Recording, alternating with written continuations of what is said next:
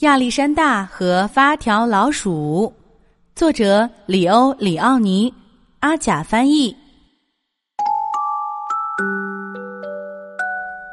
来人呐！救命啊！有老鼠！连声的尖叫后，跟着是一阵稀里哗啦，杯子、碟子和勺子四处乱飞。亚历山大撒开小脚。有多快就跑多快，向他的小洞跑去。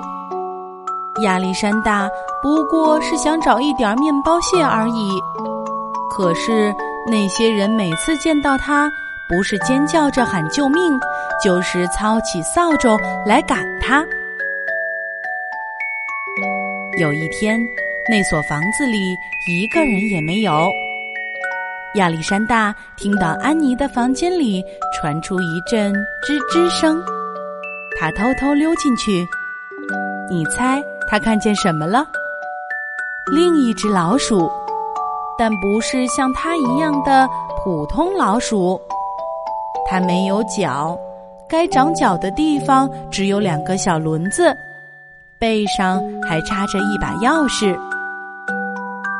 你是谁呀？亚历山大问：“我是发条老鼠威利，安妮心爱的玩具。他们给我上发条，我就能转着圈跑。他们还喜欢抱着我。夜里，我睡在一个软软的白色枕头上，挨在布娃娃和羊毛泰迪熊中间。人人都爱我。哦，他们对我可不怎么样。”亚历山大伤心地说：“可是他很高兴找到了一个朋友。我们去厨房吧，找些面包屑来。”他说。“哦，我我去不了。”威利说，“他们给我上了发条，我才能动。可是我不在乎，人人都爱我。”亚历山大也开始喜欢上威利了。他一有机会就去看威利。他给威利讲自己的历险故事，如何躲过打来的扫帚、飞来的碟子，还有老鼠夹子。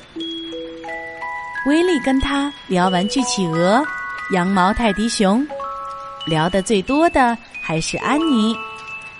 两个好朋友在一起度过了许多快乐时光。可是，当亚历山大独自躲进他那黑暗的藏身处时，他一想起威利，就又羡慕又嫉妒。唉，他叹气道：“为什么我不能做一只发条老鼠，像威利那样被人抱着，被人爱？”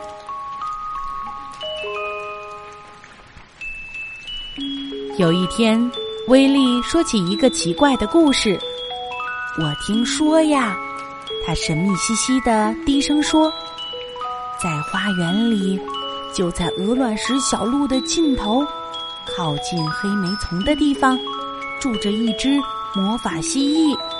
它能把一种动物变成另外一种动物。啊，那就是说，亚历山大说，它能把我变成像你一样的发条老鼠。那天下午，亚历山大跑进花园里，一直跑到那条小路的尽头。蜥蜴，蜥蜴，他低声喊。突然，一只大蜥蜴站在他面前，全身上下像鲜花和蝴蝶般五彩缤纷。你是不是真的能把我变成一只发条老鼠？亚历山大用颤抖的声音问道：“月圆之夜，蜥蜴说，带一颗紫色的鹅卵石给我。”一天接着一天，亚历山大在花园里寻找紫色的鹅卵石，他怎么也找不到。他能找到黄色、蓝色和绿色的鹅卵石，可是连一颗小小的紫色鹅卵石也找不到。最后，他又累又饿，只好跑回那所房子。在储藏室的角落，他看见一个箱子，里面装满了旧玩具。在那儿，就在积木和破旧的布娃娃中间，还有威力。这是怎么回事儿？亚历山大惊讶的问。威力告诉他一个伤心的故事：原来安妮过生日了，在生日晚会上，每个人都带来了一件礼物。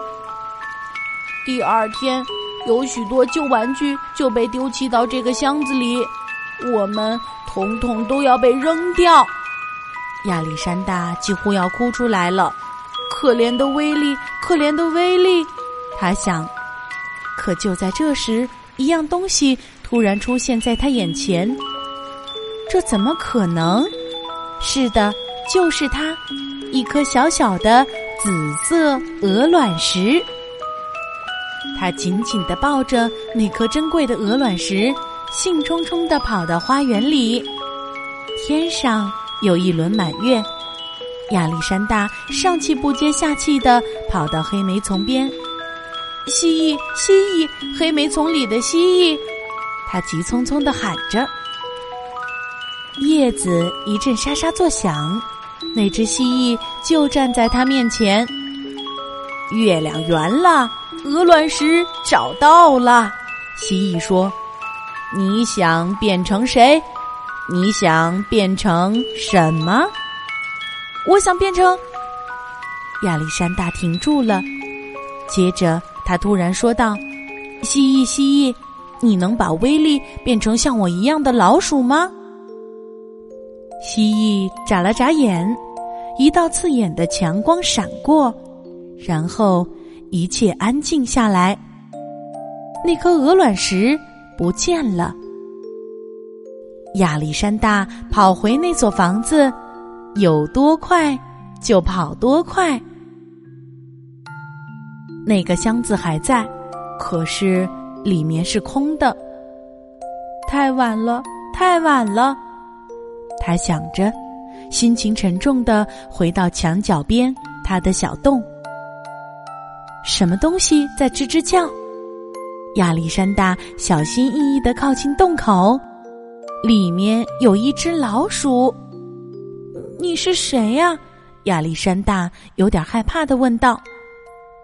我的名字叫。威力，那只老鼠说：“威力！”亚历山大叫起来：“那只蜥蜴，那只蜥蜴做到了！”他一把抱住威力，然后他们一起跑到花园里的小路上。他们在那里跳起舞来，直到天亮。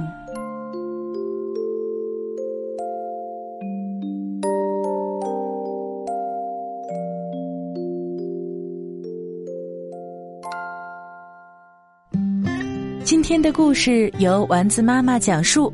如果你喜欢，欢迎添加丸子妈妈的公众微信号“丸子妈妈讲故事”。宝贝儿，我们该睡觉了。天上挂着小星星，耳边的陪伴最温馨。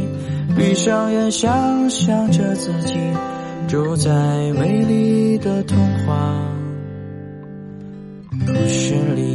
丸子妈妈讲故事。